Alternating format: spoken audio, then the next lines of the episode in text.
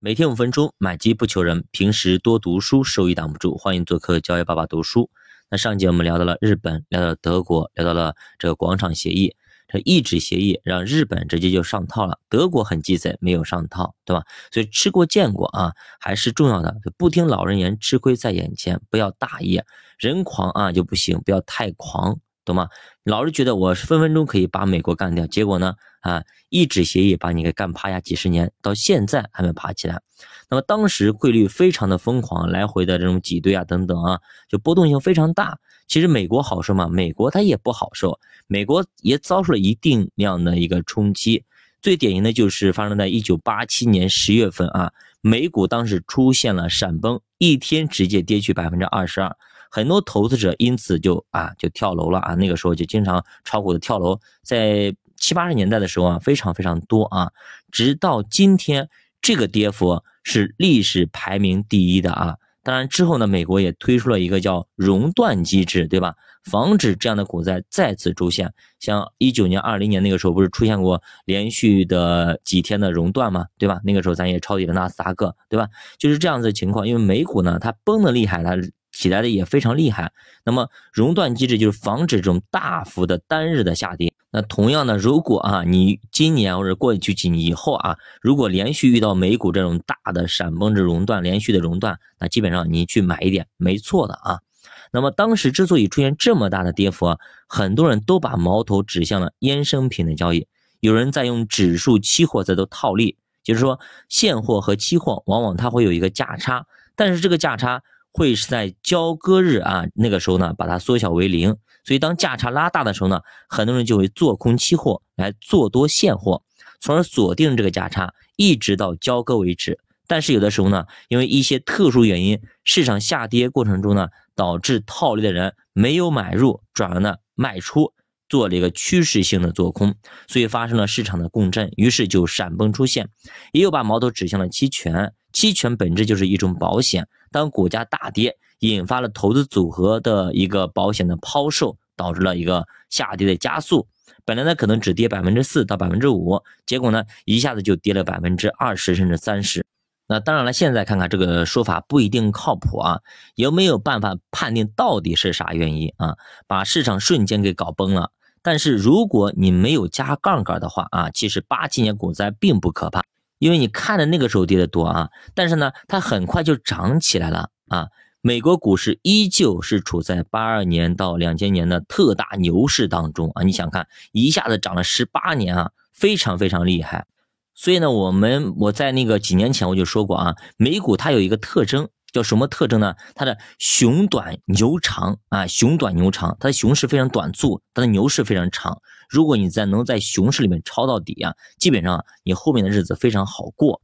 你想，你再回顾一看一下，我们当时熔断的时候为什么敢抄，对吧？我们抄完之后，你看看牛市多长，哎，那么唯一的就是不好的点在于你有可能拿不住，就是说你涨了那么多啊，就是你拿不住，因为你如果是。初局的投资者啊，赚个百分之三十、五十，甚至赚一倍，你就想走，对吧？你觉得哎呀，涨了涨那么久了，应该不会涨了嘛？结果他发现还在一直涨，它就是牛短熊长，跟咱们这边刚好相反。咱们呢就是熊长牛短啊，熊长牛短，熊市非常长，牛市非常短。那这也是咱们的 A 股投资者不习惯啊，不习惯长期拿的一个原因所在啊。那么当时的日本那边呢，反应呢可能比较慢啊，眼看着资产泡沫砰砰砰啊越来越大越来越大，却没有采取任何的措施，那结果呢，这个泡沫就直接就崩。爆掉了啊！这个资产泡沫就爆掉了，结果呢就是一片狼藉啊，灰飞烟灭。那当时日本的地价就更加的离谱啊！咱们这边炒地皮、炒楼花是吧？人家日本啊都是跟人家学的啊！一九五六年到一九八六年，三十年涨了五十倍啊！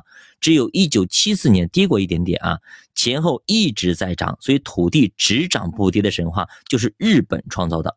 当时在日本的社会啊，土地是具有绝对信用的，只要有土地，你就可以担保，就可以贷款，而且是绝对的信用，而推升了啊那个绝对的泡沫。那么股市、楼市、汇率三重泡沫一起破裂啊，又叠加老龄化的社会冲击，所以日本经济三十年还没有缓过来啊，也错失了像信息产业革命和移动互联网的时代。虽然他们之后也不断的想搞宽松政策，开刺激啊，那么安倍也进行了几次的什么几支箭，经济射出来，但是呢，依旧没有什么卵用，也没什么好转。那么到了二零二二年，日本已经变得越来越危险啊，日本国债已经达到。一千两百四十一万亿啊！如果加上利息百分之一一个点，那么日本光利息一年就要付掉十二点四一万亿啊！日本一年的收入大概也就六十万亿，也就是说，你如果是加息一个点，就要掏出百分之二十的一年的收入啊，国家收入。如果加息三个点啊，那么日本基本上百分之六十的一个一年收入啊，全部都要拿出去了。所以日本的状况已经非常非常不健康。